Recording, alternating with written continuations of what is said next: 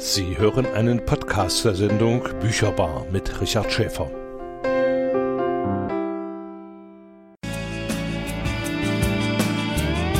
Bücherbar. Was Thüringen liest, hört und schreibt.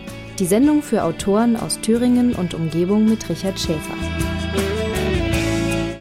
Herzlich willkommen zur Bücherbar im Monat Januar. Mein Name ist Richard Schäfer und in der heutigen Sendung möchte ich Sie, liebe Hörerinnen und Hörer, gern entführen in den Bereich der Fantasy Literatur. Und da gibt es ja jede Menge Autorinnen und Autoren, die sich auf diesem Gebiet tummeln.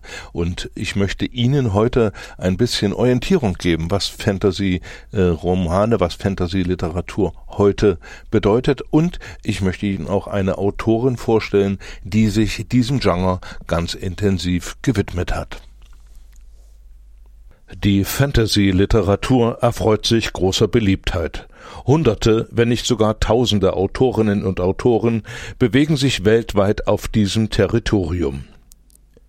Pfarrer Mendelssohn und Edward James schreiben dazu in einem Essay aus dem Jahr 2017 Während wir dies schreiben, gehören 39 der 40 Filme, die weltweit die höchsten Einspielergebnisse erzielen, zu den Genres Fantasy oder Science Fiction. J.K. Rowling ist eine der meistverkauften Autorinnen der Welt. Terry Pratchett's Bücher wandern direkt auf die Hardcover-Bestsellerlisten. Star Wars-Romane dominieren die Taschenbuchlisten der New York Times. Eine Serie über eine Cheerleaderin, die Vampire tötet, wurde zur Kultserie der 1990er Jahre und führte im Fernsehen zu einer Blüte der Fantasy. Tolkiens Herr der Ringe, ein Buch, das bis heute kontinuierlich erhältlich ist, stand am Ende des 20. Jahrhunderts in Großbritannien bei beinahe jeder Umfrage ganz oben auf der Liste der Lieblingsbücher. In der literarischen Ecke scheint es für jüngere Schriftsteller keine Schwierigkeit zu sein, von der realistischen Belletristik ins Fantastische zu wechseln. Diesen Schritt hat auch Maria Röhrreich gewagt, die ich Ihnen heute in der Bücherbar näher vorstellen möchte. Nach zahlreichen Kurzgeschichten hat sie nun ihren ersten Roman mit dem Titel Hexenrot im Tomflor Verlag veröffentlicht. Warum sie sich ausgerechnet in diesem Genre bewegt, erklärte sie im Gespräch so. Das hat sich auch so entwickelt, weil ich auch nur Fantasy-Romane lese. Also ich habe mhm. nie angefangen, irgendwelche Krimis zu lesen oder so. Das hat mich schon als Kind am meisten interessiert, wenn irgendwelche Feen aufgetaucht sind oder Märchen. Und so ist das dann geblieben und da war das dann für mich eigentlich klar, dass ich da auch was schreiben möchte. Also jetzt, ich glaube, ich könnte gar keinen Krimi schreiben. Sollte man jetzt noch, noch nicht so äh, voreilig sein, denn das Buch selbst ist ja schon spannend, äh, teilweise äh, wie ein Krimi. Äh, jetzt müssen wir den Hörerinnen und Hörern noch erklären, äh, wie kommst du denn zum Schreiben? Also ich habe Autoren da gehabt, die eine ist schon dritte, zum dritten Mal den Jakobsweg gelaufen. Und wenn sie nach Hause kommt, hat sie den Kopf voll Ideen und schreibt nieder. Andere sitzen im Zug, andere laufen in den Wald. Wie machst du das? Das ist eine gute Frage. Also tatsächlich muss ich mich gerade auch viel motivieren und äh, nachdenken. Früher ging das einfach so. Ich saß in der Schule, da war mir langweilig, da habe ich unterm Tisch ein bisschen was aufgeschrieben oder dann zu Hause, wenn ich nicht wusste, was ich machen soll. Und dann habe ich da was aufgeschrieben und daraus wurden dann irgendwie erst kleinere Geschichten und dann immer größere und das hat mir dann auch halt so viel Spaß gemacht. Das war dann halt einfach mein Hobby. Das war das, was ich nachmittags gemacht habe. Mhm. Also äh, einfach hingesetzt und geschrieben, wie genau. andere angeln gegangen sind, hast du geschrieben. Genau, ja, wie andere sich irgendwie an ihre Musikinstrumente setzen und dann anfangen Gitarre zu spielen, so habe ich mich dann halt hingesetzt und habe mir Geschichten ausgedacht und die aufgeschrieben. Wie ist dein Schreibstil? Schreibst du mit Füller, mit Kuli, mit Bleistift oder schreibst du gleich in den PC? Im Moment schreibe ich gleich am PC, weil ich müsste es ja sowieso abtippen, aber mein Roman Hexenrot ist tatsächlich erst mit Kugelschreibern auf liniertem Papier entstanden. Mhm. Also so schreibe ich auch eigentlich lieber. Und die äh, Zeiten, das sind also deine Freizeiten, die du dir nimmst und äh, Manuskripte dazu fabrizieren. Ja, genau. Also wenn ich mal ein paar Stunden Zeit habe. Jetzt im Studium ist es ein bisschen weniger, als, als ich noch in der Schule war. Aber dann, wenn ich Zeit habe, nehme ich mir ein Blatt Papier oder jetzt halt den Laptop Maria, nun, wenn man geschrieben hat, dann möchte man das ja auch irgendjemanden vorlesen oder es möchte jemand mal drüber schauen, äh, so die Erstkritik. Äh, wie ist dein, deine Beziehung zur Kritik oder wer ist derjenige, der als erster deine Texte liest und sagt, Maria, so geht das nicht? ähm, bei Hexenrot war das mein damaliger Freund, der das gelesen hat, die ersten Kapitel, und mir dann gesagt hat, was ihn noch daran stört, mhm. wie er die Figuren findet. Und mehr habe ich ja noch gar nicht so richtig veröffentlicht. Also bei den Kurzgeschichten, die ich teilweise auf irgendwelche Wettbewerbe eingereicht habe oder so, da hat keiner drüber gelesen. Das habe ich mir so heimlich gemacht. Und ähm, bei dem, was ich jetzt noch so schreibe, das ist, da ist keins noch so weit fertig, dass ich denke, das könnte jemand lesen. Aber das würde ich dann, wenn dann irgendwelchen Freundinnen geben oder ich habe auch durchs Internet Kontakt mit anderen Autorinnen und die werden das dann sicherlich mal lesen. Wenn man in den äh, Fantasy-Bereich hineinstößt als Autor, dann weiß man, da ist man nicht allein. Das ist ein Markt, der in den letzten Jahren unheimlich gewachsen ist. Ja, ja das ist auch gut so. Das, und da hast du auch keine Angst, dich auf diesem äh, Gebiet da zu bewegen. Nee, ich finde nicht, dass man das so konkurrenzmäßig sehen kann, weil ich lese ja auch unheimlich gerne Fantasy und wenn ich die Einzige wäre, die es schreiben würde, wäre das ja langweilig für mich. Deswegen lese ich auch sehr gerne das, was andere Autoren schreiben und äh, fühle mich da auch wohl, wenn ich weiß, es gibt viele, die das machen, viele, die es interessiert. Gibt es da Vorbilder, an denen du dich äh, speziell orientierst? Äh, lange war das Cornelia Funke. Die mhm. schreibt ja meistens Kinderbücher, aber hat auch ein paar Jugend- und Erwachsenenbücher geschrieben. Das fand ich sehr toll. Und jetzt habe ich gerade die Autorin Julia Dippel für mich entdeckt und die finde ich so toll. Da äh, kann ich jetzt sagen, dass ich da so ein bisschen Idolvorstellungen habe. Aha. Äh, geht das so weit, dass du jetzt zu diesen äh, Kontakt aufnimmst und äh, die um Rat fragst, oder? Um Rat fragen nicht. Ich glaube, das traue ich mich nicht. Aber äh, ja, mit Julia Dippel hatte ich mal kurz Kontakt und habe ihr gesagt, dass ich ihre Bücher toll finde. Mhm.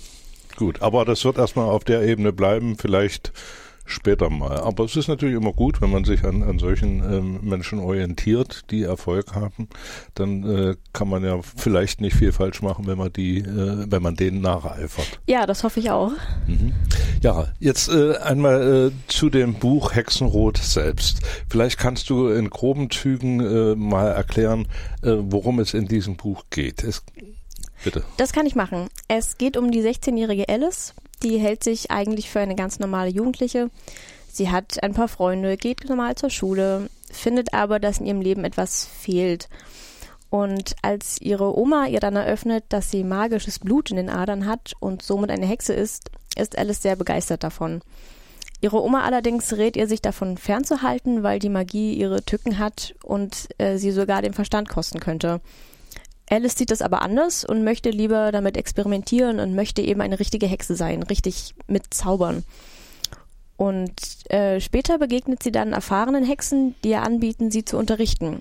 Darauf geht sie ein, sie schließt sich den Zirkel an und dann geht es im Prinzip darum, wie sie den Kontakt mit der Magie erlebt und was das noch für Folgen hat. Und äh, das hat also weitreichende Folgen. Es gibt also mehrere Spannungsebenen und wenn man einmal äh, angefangen hat, äh, das Buch zu lesen, dann kommt man so schnell nicht wieder äh, da heraus. Äh, nun hast du in diesem Buch an vielen Stellen äh, ziemlich exakt äh, genau beschrieben. Rituale der Hexen, äh, die Geschichte der Hexen, das Hexenwesen. Äh, wo hast du diesen Stoff her? Wie hast du dich äh, da gebildet? Die Rituale, die die Hexen durchführen, die habe ich mir einfach ausgedacht. Also das war meine Vorstellung, wie Hexen das so machen. Und die Geschichte, äh, habe ich halt ein bisschen recherchiert im Internet, welche äh, Theorien es auch dazu gibt. An einer Stelle sagt zum Beispiel eine Freundin von Alice, dass sie gehört hat, dass der Teufel den Hexen ihre Magie zur Verfügung stellt. Und das ist auch eine Legende, die ich mal irgendwo gelesen habe. Und so habe ich das dann halt einfließen lassen. Es gibt ja keine exakte Geschichte der Hexen, man trifft ja so selten welche. Mhm. Aber äh, gerade die äh, Geschichte der Hexen ist natürlich auch immer mit äh, Verfolgung äh, verbunden. Ja, wir genau. wissen das hier in Thüringen genau, dass also Menschen als Hexen verschrien wurden, um an ihren Besitz heranzukommen oder um sie aus der Welt zu schaffen. Und das ist ja auch äh, in, in äh, Stückzahlen passiert. In Thüringen wahrscheinlich nicht so oft wie in anderen äh, Ländern, aber zum Beispiel im Herzogtum Sachsen-Gotha hier drüben, also im Nachbargebiet, da ist also die Hexenverfolgung im gerade in, im Dreißigjährigen Krieg äh, recht intensiv betrieben worden. Hast du dich mit solchen Sachen auch beschäftigt? Nicht so im Detail. Also die Hexenverfolgung wird ja auch in der Schule behandelt.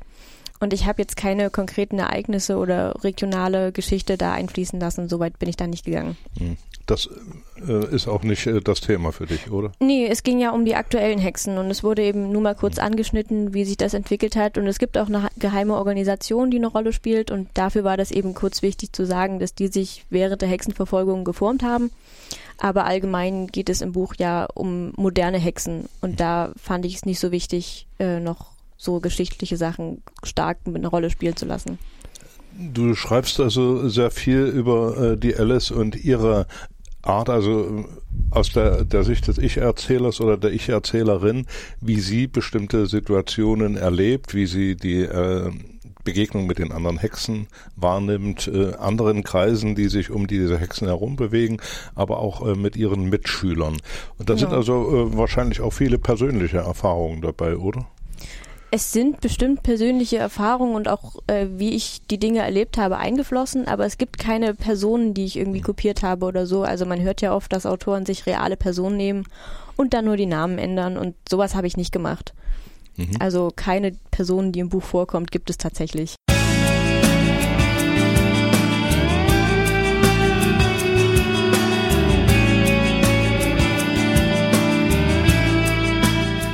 Bücherbar was Thüringen liest, hört und schreibt. Die Sendung für Literatur mit Richard Schäfer.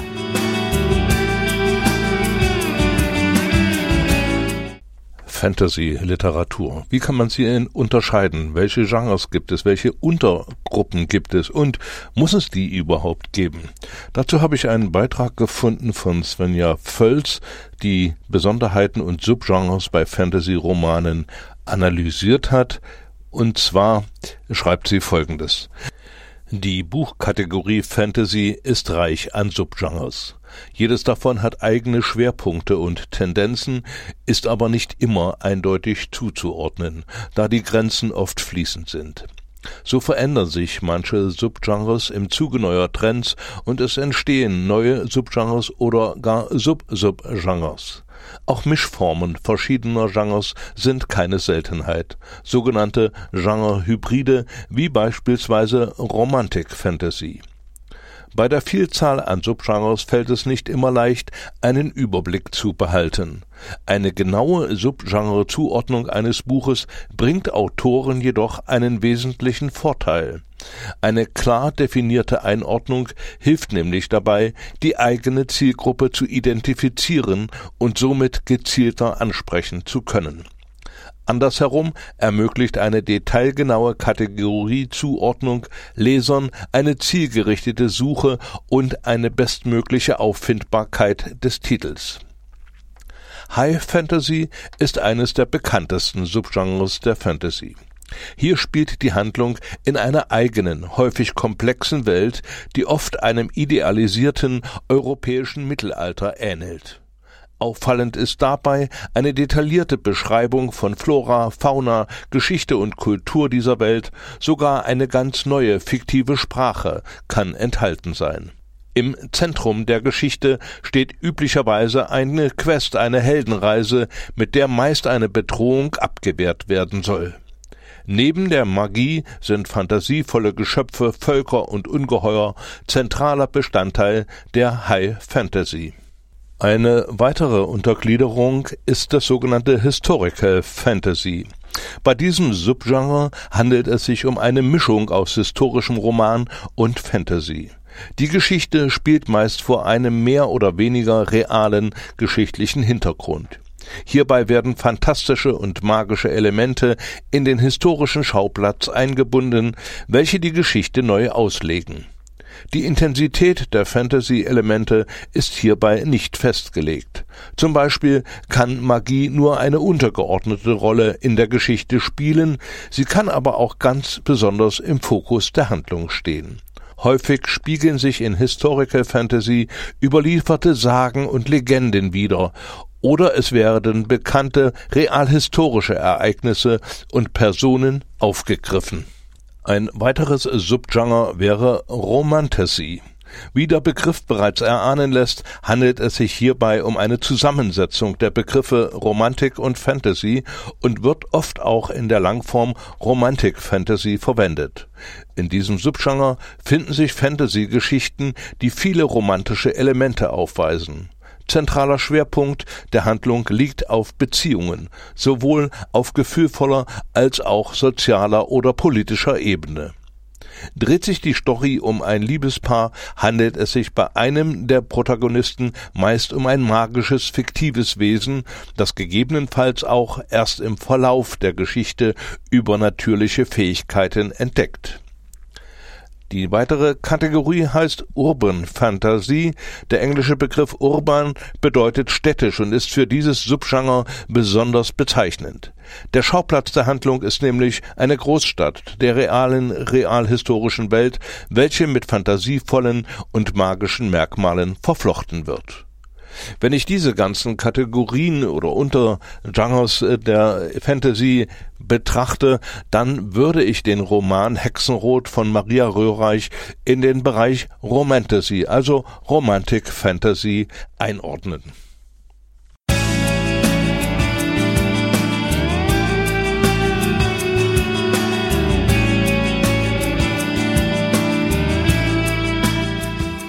Bücherbar was Thüringen liest, hört und schreibt. Die Sendung für Literatur mit Richard Schäfer. Jeden dritten Sonntag im Monat ab 18 Uhr auf Radio Frei, dem Bürgerradio für Erfurt auf UKW 96,2 MHz.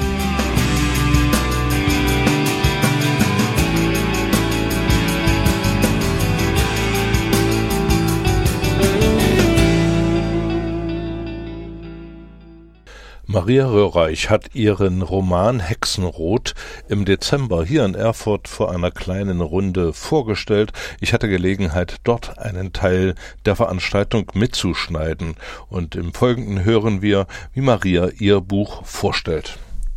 Es geht in der Geschichte um die 16-jährige Alice. Die hält sich eigentlich für eine ganz normale Jugendliche. Also sie geht zur Schule, hat da ein paar Freunde, aber sie hat das Problem, dass sie in ihrem Leben das Gefühl hat, dass ihr etwas fehlt. Also philosophisch gesehen könnte man sagen, sie sucht noch nach dem Sinn in ihrem Leben. Wie sich das für sie anfühlt, lese ich auch gleich nochmal vor, damit ihr euch ein bisschen in sie reinversetzen könnt. Ähm, ja, jedenfalls erfährt sie dann von ihrer Oma, dass in, ihrem, dass in ihren Adern magisches Blut fließt und sie somit eine Hexe ist. Da freut sie sich natürlich, weil dann hat sie endlich was in ihrem Leben, was sie besonders macht und ist auch sehr begeistert. Aber die Magie hat ihren Preis, denn wenn man sich in der Macht verliert, kann man davon verrückt werden. Und die Oma warnt auch gleich Alice, dass sie sehr vorsichtig damit sein soll. Die Geschichte dreht sich am Anfang im Wesentlichen darum, wie Alice mit ihrer neuen Magie klarkommt, äh, wie sie auch damit umgeht und was für Experimente sie macht. Kurz darauf lernt sie dann ein paar erfahrene Hexen kennen, die ihr anbieten, sie zu unterrichten und sie in ihren Zirkel zu holen. Und später spielen dann auch noch ein Hexenmörder, ein gefährliches magisches Buch und eine geheime Organisation eine Rolle.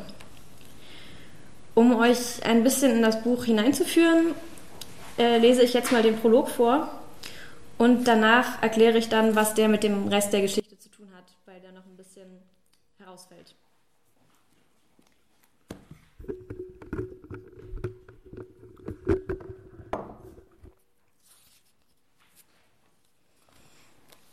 Zehn Jahre zuvor. Eine Ratte huschte hastig davon, als die Schritte des Mannes durch die schmale Gasse hallten. Es war eine schäbige Gegend irgendwo in Deutschland. Graffitis schmückten den grauen Putz der alten Häuser, die im Schatten einer schillernden Stadt standen. Kaum ein Außenstehender kannte das Viertel, denn die Reiseführer beschrieben natürlich nur die hübschen Gegenden. Eine schwache Laterne beleuchtete die Straße, aber in die verdreckte Nebengasse drang kein einziger Lichtstrahl.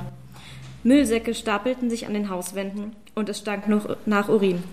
Doch genau diesen Weg wählte der Mann. Er bewegte sich durch die Gasse wie ein Schatten und hielt schließlich vor einer mit Graffiti beschmierten Hintertür. Normalerweise würde er Orte wie diesen meiden, aber er hatte Hunger. Leise öffnete er die Tür und stieg die knarzende Holztreppe hinunter. Was er dort finden würde, wusste er genau. Es war eine Mischung aus illegalem Casino, Bar und Bordell. Es widerte ihn an, aber es war billig und geheim. Genau das, was er brauchte. Denn er hatte weder viel Geld, noch wollte er auffallen. Passt das so von der Geschwindigkeit oder soll ich ein bisschen langsam machen? Okay, gut. Er hatte sich vor Jahren für ein Leben im Schatten entschieden. Seit er zum letzten Mal jemand, seit er zum ersten Mal jemanden getötet hatte, war er zu einem Phantom geworden. Jener erste Mord hatte in der Zeitung gestanden und sein Vorname war als der des unbeteiligten Zeugen erwähnt worden. Danach hatte es nie mehr einen Hinweis auf ihn gegeben. Er hatte seinen Namen abgelegt und sich stets verborgen gehalten. Seither lebte er als Schatten, erledigte gelegentlich schmutzige Aufträge und widmete sein Dasein dem Forschung, dem Lernen und der Forschung. Seine Intelligenz war seine Waffe. Am Fuß der Treppe stank es nach Zigarettenrauch und Dreck. Er sah die vollbesetzten Spieltische, die Betrunkenen und die Mädchen, die viel zu jung aussahen, um hier zu arbeiten. Gläser klirrten, Männer krölten, lachten und lallten. Ohne seine Kapuze abzunehmen, setzte er sich an die Bar und bestellte Bier und eine Kleinigkeit zu essen. Während er aß und trank, beobachtete er die Männer an den Spieltischen. Nach kurzer Zeit kam er zu der Überzeugung, dass hier gehörig betrogen wurde. Schnell durchschaute er den Schwindel. Sollte er mitspielen? Er war pleite und könnte viel Geld gewinnen. Du siehst es, stimmt's? Den Trick. Erstaunt drehte er sich um. Eine Frau hatte sich zu ihm gesetzt, aber es war keine von den Mädchen. Sie sah aus wie ein Model oder eine reiche Schauspielerin, doch solche Frauen verirrten sich selten in dieser Einrichtung. Ihr Gesicht war hübsch, ihr Körper einfach atemberaubend und ihr Haar so rot wie Blut. Außerdem hatte sie einen berechnenden, verschlagenen Blick. Das gefiel ihm. Wer bist du? fragte er. Die Frau lächelte. Möchtest du meinen Namen wissen oder den Grund, warum ich dich anspreche? Oh, sie war schlau. Letzteres. Weil ich dich beobachte. Schon seit einem Monat. Das gefiel ihm schon weniger. Er war es, der andere beobachtete. Das Schatten, das Phantom, das niemand fand. Er war unsichtbar und stolz darauf. Dass ihm jetzt jemand gefolgt war und noch dazu ohne, dass er es bemerkt hatte, verunsicherte ihn. Was willst du von mir? Und für wen arbeitest du? Die Frau lachte. Ihm fiel auf, dass ihre Augen ebenso rot waren wie ihr Haar, und er fragte sich, ob sie Kontaktlinsen trug. Ich arbeite für niemanden. Und was ich will, ich habe einen Auftrag für dich. Einen bezahlten Auftrag? fragte er interessiert. Die Frau nickte. Was soll ich tun? Das sage ich dir nicht hier. Komm mit mir. Ein paar Minuten später befanden sie sich in einem Zimmer ein Stockwerk höher im selben Haus. Das breite Bett und die sonstige Einrichtung ließen keinen Zweifel daran, wofür es eigentlich vorgesehen war. Gedämpftes Licht, rote Plüschkissen in Herzform und ein Tisch voller Seile und Handstellen sprachen eine klare Sprache. Er hasste dieses Zimmer von dem Augenblick, in dem er es betreten hatte. Es erinnerte ihn daran, dass es Dinge in der menschlichen Natur gab, die er nicht verstand, und das verunsicherte ihn. Also, wie lautet der Auftrag? fragte er mit harter Stimme. Die Rothaarige machte ihm Angst, und er wollte auf keinen Fall, dass sie das in seinen Worten hören konnte. Glaubst du an Geistergeschichten? Sie lächelte. Was meinst du? Na, an übernatürliche Wesen. Vampire, Werwölfe, Hexen. Bei ihren Worten setzte sein Herz einen Schlag aus. Er hatte sich an die Existenz der anderen Welt gewöhnt.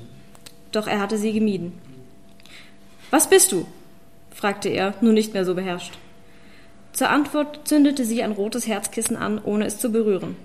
Eine Hexe. Damit hast du doch kein Problem, oder? Er schloss die Augen und kämpfte gegen seine Angst. Und ob er damit ein Problem hatte? Wie lautet der Auftrag? wiederholte er jedoch nur. Du sollst etwas finden. Vor vielen Jahren wurde mir ein Buch gestohlen, ein wichtiges Buch. Ich will es zurück. Finde es, dann gewähre ich dir, was auch immer du dir wünschst. Unsterblichkeit, Reichtum, was du willst. Unsterblichkeit, Reichtum, sein Interesse war geweckt. Und doch war er misstrauisch. Was ist an dem Buch so wichtig? In nur einer einzigen Sekunde sprang die Hexe auf und packte ihn am Kragen. Er wollte sich wehren, aber das Weib hatte ihn irgendwie gelähmt, so dass er keinen Finger rühren konnte. So zerrte sie ihn zu dem staubigen Fenster. Sieh hinaus! fauchte sie, und bei ihrem Tonfall lief ihm ein kalter Schauer über den Rücken. Diese Welt ist riesig und voller dummer Menschen. Keiner von ihnen versteht, worauf es im Leben ankommt. Keiner von ihnen ist etwas wert. Sie leben und sterben ohne Sinn. Aber ich, ich will mehr. Sie keuchte atemlos und redete schneller. Ein Leben ist zu kurz, um die Welt zu entdecken. Ich lebe schon verdammt lange auf diesem Planeten und fange an, ihn zu verstehen. Ich weiß, wie man leben muss, um seine Ziele zu erreichen. Für ihn sah es nicht so aus, als wäre die Hexe bei klarem Verstand. Aber sie schien sich ihrer Sache sehr sicher zu sein. Ich will Diener, ich will Untergebene, aber vor allem will ich leben, und zwar für immer. Ich will Macht, die grenzenlos ist. Doch dazu brauche ich dieses Buch. Finde es für mich. Danach kannst du Teil meiner Macht sein. Sag mir nur, was du dir wünschst, und du bekommst es. Ich verspreche, dass ich für dich einen Zauber deiner Wahl sprechen werde. Aber bring mir das Buch! Die letzten Worte hatte sie förmlich geschrien, und endlich ließ sie ihn los. Ruckartig stolperte er gegen die Wand, ohne den Blick von der Hexe zu nehmen. Inzwischen war nur noch wenig von ihrer Schönheit übrig geblieben. Ihr Gesicht war zu einer Fratze verzerrt. Doch konnte sie ihm wirklich jeden Wunsch erfüllen? Was, wenn er sich die Weltherrschaft wünschen würde? Das klang nicht schlecht. Er könnte Jagd auf Werwölfe machen. Er könnte das Leben führen, von dem er immer geträumt hatte, und noch viel mehr. Er könnte alles haben. Wie finde ich dieses Buch? Die Hexe griff in ihre Designerhandtasche und zog ein paar lose Blätter heraus. Das Buch ist magisch. Es hat also den Drang, sich selbst zu reparieren. Kommst du mit diesen Seiten in seine Nähe, führen sie dich zu ihm. Ein magisches Buch und lose Seiten, die ihm den Weg weisen sollten? Das klang nicht gerade vertrauenerweckend. Sein Verstand arbeitete. Er suchte nach einem Haken in diesem Auftrag, nach dem Kleingedruckten im Vertrag, einem Fehler. Warum suchst du es nicht selbst? Die Hexe, die es mir gestohlen hat, hat sich und das Buch von mir verborgen. Ich kann es nicht finden. Erst wenn du die losen Seiten wieder eingefügt hast, wird das Buch von selbst den Zauber brechen, der es von mir versteckt. Außerdem ist die Suche zeitaufwendig und ich habe andere Pläne, antwortete sie ruhiger. Der Wahnsinn war aus ihren Augen gewichen und sie hatte sich das Haar glatt gestrichen. Sie sah wieder aus wie die schöne Frau aus der Bar. Er betrachtete nachdenklich die Blätter. Das Papier war alt und vergilbt, die Tinte verblasst. Die Worte darauf waren in Latein verfasst. Während er noch eingehend die fremden Worte betrachtete, griff die Hexe ein zweites Mal in ihre Tasche. Sie reichte ihm ein Fläschchen, ein Fläschchen mit einer klaren Flüssigkeit. Es hatte etwa die Größe einer Parfümflasche und war auch ähnlich geformt. Sprüh dich damit ein und jeder wird dir vertrauen. Gib einer Person einen Tropfen davon ins Essen und sie wird dir alles sagen, was du wissen willst, alles tun, was du verlangst. Er nahm die Flasche in beide Hände und beäugte sie misstrauisch. Was ist das? Man nennt es Elbenwasser. Es kommt aus einem See, der von Elben vergiftet wurde. Aber sei vorsichtig, es hat seine Tücken. Es wirkt nur bei Fremden. Wer dich kennt oder genug über dich weiß, um dir bewusst zu misstrauen, dessen Meinung wird das Wasser nicht ändern. Die Hexe lächelte und trat einen Schritt näher. Sie war zu nah. Der Mann spürte, wie er wieder zu dem Jungen wurde, der er einmal gewesen war, verletzlich und schüchtern gegenüber Mädchen. Sie weckte etwas in ihm, das ihn schwach machte. Es fühlte sich wie eine Mischung aus Scham und Begierde an. Was sagst du? Bist du dabei? Denk an all die Macht. Kaum ein paar Zentimeter lagen zwischen ihnen, und er hatte Mühe, seinen Atem unter Kontrolle zu halten. Das Angebot lockte ihn. Doch etwas in ihm wehrte sich auch gegen das Geschäft mit der Hexe. Er dachte lange nach. So lange, dass die Frau ungeduldig wurde. Das sah er an ihren angespannt zusammengepressten Lippen. Schließlich entschied er sich. Ich finde das Buch, aber ich will eine Vorkasse. Die Hexe lächelte, genauso verschlagen wie zuvor an der Bar. Geld willst du, typisch Mensch, du sollst es haben. Sie kam noch näher und fast wäre er zurückgewichen. Ob sie Magie einsetzte, damit er sich so verwundbar fühlte? Er vertraute ihr nicht. Sie machte ihm Angst. Es gab so viele Argumente gegen diesen Auftrag. Und doch handelte er dieses eine Mal gegen seinen Verstand und stimmte zu.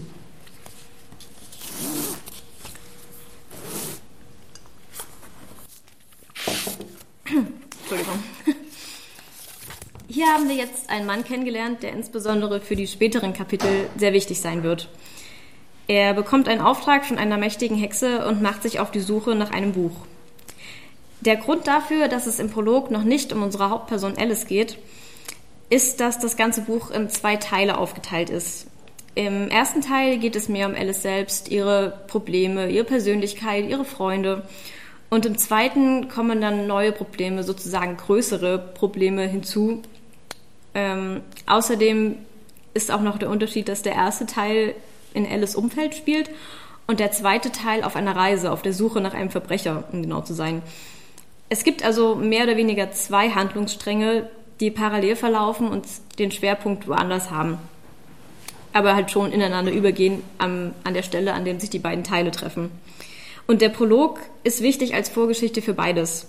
Aber die Personen, die vorkommen, also insbesondere der mysteriöse Mann, den wir kennengelernt haben, der wird im zweiten Teil wichtig. Und deswegen ist der Prolog noch ein bisschen anders als das erste Kapitel, damit sozusagen beide Handlungsstränge eingeführt werden können. Nach dem Prolog geht es dann mit dem ersten Kapitel los mit Alice Perspektive, genauer gesagt mit ihrem Alltag.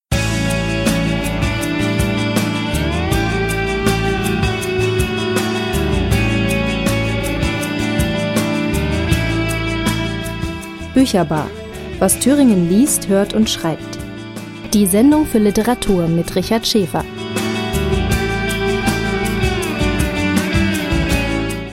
In der Bücherbar liest nun Maria Röhrreich ein Kapitel aus ihrem Debütroman Hexenrot. Der Tag begann trist und langweilig, wie jeder andere Tag in meinem Leben. Dichter Nebel hing in den Straßen und ließ alles verschwinden, was weiter als 50 Meter von mir entfernt war.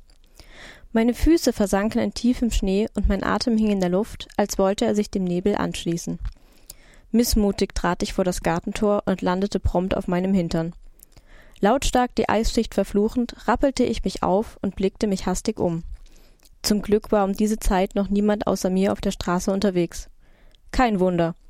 Ich wohnte in einem kleinen beschaulichen Dorf voller Hunde und Gartenzwerge. Jeder kannte jeden, jeder half jedem und jeder lästerte über jeden. Es gab vermutlich nicht viel, was die Nachbarn nicht bemerkten, und kaum eine Neuigkeit, die nicht sofort am Zaun ausgewertet wurde. Im Sommer, wenn, die, wenn jeden Nachmittag die Rasenmäher rührten, hing der Duft von Gegrilltem in der Luft, und im Winter, so wie an diesem Tag, würden in etwa einer Stunde die Schneeschieber über die Wege kratzen. Es war, als hätte das Dorf einen gemütlichen Alltag, aus dem keiner der Bewohner ausbrechen konnte. Selbst die Bienen wirkten träge, wenn sie an den heißen Tagen des Jahres um die Obstbäume schwirrten. Und an den kalten Abenden leuchtete das Licht der Straßenlaternen so schwach, als würde es sich langweilen. Frierend schlitterte ich den Fußweg entlang, immer darauf bedacht, nicht hinzufallen. Ich hüllte mich enger in meinen grünen Schal und wünschte mir eine Mütze. Leider standen mir diese Dinge aber überhaupt nicht. Also galt für mich das Motto, wer schön sein will, muss leiden. Durch diesen verdammten Schnee dauerte mein Weg zur Bushaltestelle etwas länger, und ich sprang in allerletzter Sekunde in den brechend vollen Schulbus. Der war erfüllt von vielen Stimmen und roch nach Schweiß und Schnee. Alle Sitzplätze waren belegt und auch die Gänge waren voll. In der Menge konnte ich den blonden Hinterkopf meiner Freundin Melinda ausmachen, aber es war zu eng, um zu ihr zu gelangen. Also blieb ich im Gang stehen und klammerte mich an einen der Haltegriffe. Die Fahrt zog sich scheinbar endlos hin durch verschneite Felder und Dörfer. Dieselben Häuser, dieselben Straßen und Bäume. Sogar der Nebel schien derselbe zu sein wie jeden Tag.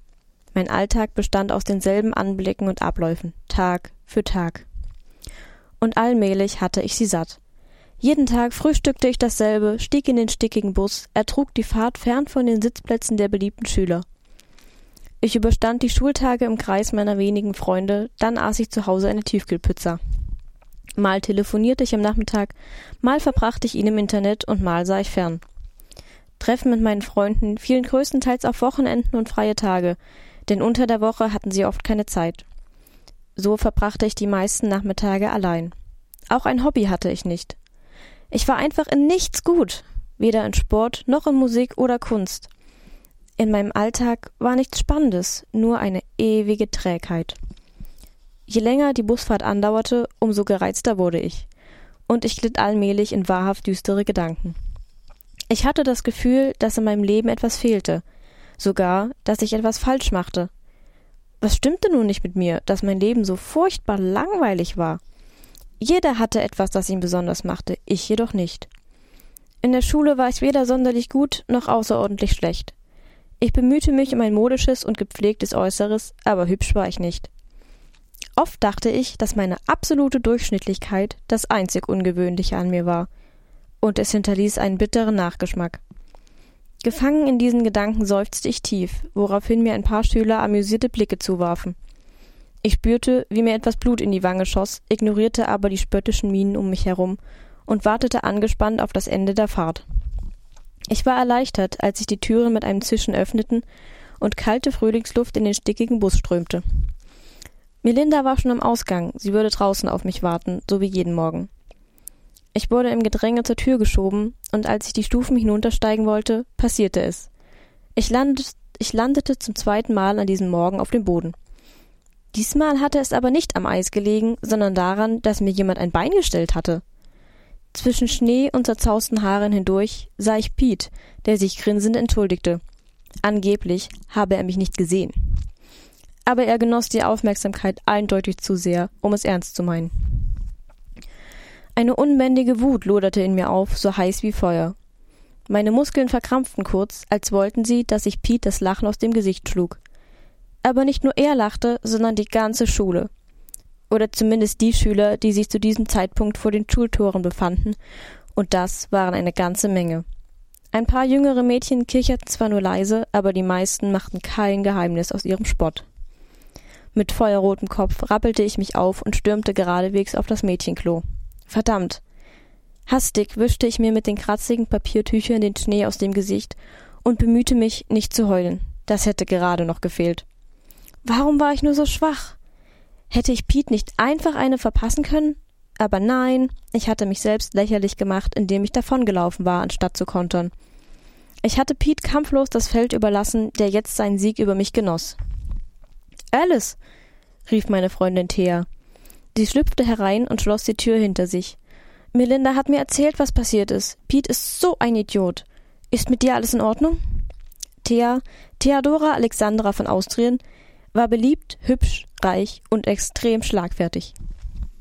Ihr wäre so etwas nie passiert. Ja, schon gut, schniefte ich mit einem schwachen Lächeln. Hättest du vielleicht Make-up?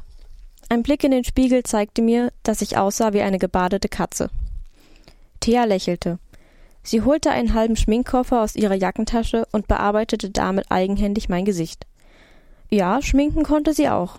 Man sah nach ein paar Minuten weder das verwischte Make-up noch, dass ich kurz davor gewesen war zu heulen. Außerdem wirkte meine Haut glatter. Thea hatte die unreinen Stellen in meinem Gesicht wesentlich gründlicher vertuscht als ich zu Hause nach dem Aufstehen. Wow, das ist alles als das ist besser als alles, was ich je hinbekommen hätte, rief ich dankbar. Kein Problem, es war offensichtlich, dass sie stolz auf ihr Werk war. Und jetzt komm, der Unterricht fängt gleich an und Melinda wartet schon. Ich setzte mein schönstes Lächeln auf, hackte mich bei Thea unter und zusammen stolzierten wir durch die Schulflore zu unserem Klassenraum. Ich fühlte mich wie die Begleitung einer Schauspielerin und schon hellte sich meine Stimmung auf. An Theas Seite war ich so unantastbar wie sie selbst. Blicke folgten ihr, wohin sie ging, und sie genoss es. Ihre Wildheit und ihr Äußeres bildeten eine Ausstrahlung, die ihr Komplimente einbrachte. Und Thea brauchte diese Komplimente wie andere die Luft zum Atmen. Sie gedieh unter Bewunderung und ging ein, wenn ihr jemand widersprach. Es war leicht, mit ihr befreundet zu sein, denn sie teilte ihren Glanz, als wäre sie eine Sonne. Ganz anders war Melinda. Sie war eine streng religiöse, überpünktliche Perfektionistin. Sie saß bereits an ihrem Platz, als wir das Klassenzimmer betraten, die Stupsnase in ein Buch gesteckt. Sie erinnerte mich an eine gute Fee, so umsichtig, gefühlvoll und sogar weise erschien sie mir. Alice, Thea! Begrüßte sie uns erfreut und klappte das Buch zu. Ihre himmelblauen Augen blinkten und sie grinste bis über beide Ohren. Mensch, Pete ist doch wirklich ein Mistkerl. Er hat dir absichtlich ein Bein gestellt. Aber ich glaube, ich kann dich aufmuntern. Sie förderte eine Schachtel Schokoplätzchen zutage. Mir war gestern Nachmittag langweilig und da hab ich gebacken, erklärte sie und schob die Schachtel zu Thea und mir herüber. Tatsächlich hatte sie recht. Allein der Anblick der Plätzchen machte mich ein klein wenig glücklicher. Und der Geschmack erst. Danke, Melly, nuschelte ich kauend. Melinda lächelte. Bekomme ich auch eins? fragte plötzlich jemand hinter mir. Das Plätzchen blieb mir beinahe am Hals stecken, während sich unzählige aufregende Gefühle in mein Herz schlichen. Ich musste mich nicht umdrehen, um zu wissen, wer hinter mir stand. Diese Stimme gehörte eindeutig Tobias, dem wunderschönen, cleveren, charmanten, witzigen, gut gekleideten Tobias mit den schokobraunen Augen und dem hellbraunen Haar, dem tollsten Typen der Schule. Hi Tobi, begrüßte ich ihn neckend, weil er es hasste, so genannt zu werden. Er war der einzige Junge in unserer Klasse, der wusste, wie man mit Mädchen redet, war der mit dem heißesten Körper und außerdem der Freund meiner besten Freundin. Das war die Bücherbar für Monat Januar 2020 mit Einblicken in die Fantasy-Literatur und den Roman Hexenrot von Maria Röhreich. Ich danke fürs Einschalten und Zuhören, wünsche Ihnen eine schöne Zeit. Tschüss, bis zum nächsten Mal, sagt Richard Schäfer.